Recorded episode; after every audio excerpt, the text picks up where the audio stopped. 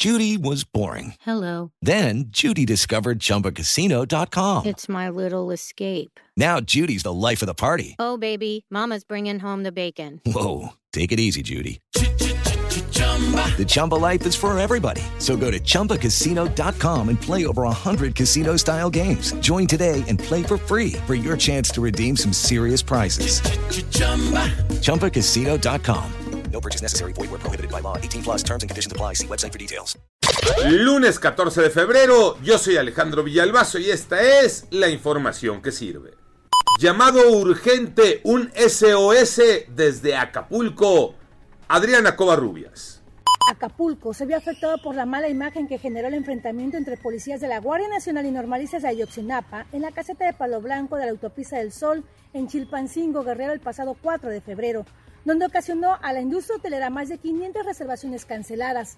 Los prestadores de servicios turísticos, hoteleros y restauranteros pidieron a la Secretaría de Turismo de Guerrero diseñar una estrategia para mejorar la imagen de Acapulco luego de los hechos violentos que se registraron en la Autopista del Sol. COVID-19 los números, Iñaki Manero. Gracias, Alex. El reporte oficial de la Secretaría de Salud da cuenta de estas cifras. Hubo 122 personas lamentablemente fallecidas más y llegamos a 312.819. Y la cifra total de contagios alcanza 5.292.706 casos, sumando los 8.854 infectados que hubo en 24 horas. De acuerdo al secretario de Salud, Jorge Alcocer, pronto los niveles de inmunidad contra el COVID estarán en su rango más alto debido a que México autorizó 10 vacunas diferentes. Y por cierto, en Ecatepec, en el Estado de México, cuatro personas han sido arrestadas por negarse a utilizar el cubrebocas. A seguirse cuidando, a vacunarse.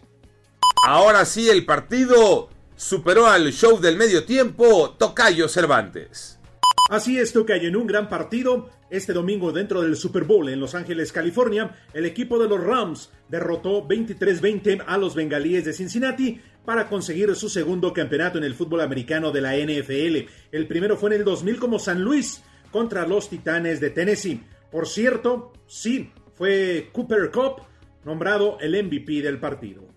Yo soy Alejandro Villalbazo, nos escuchamos como todos los días de 6 a 10 de la mañana, 88.9 y en digital a través de iHeartRadio. Pásenla bien, muy bien, donde quiera que estén.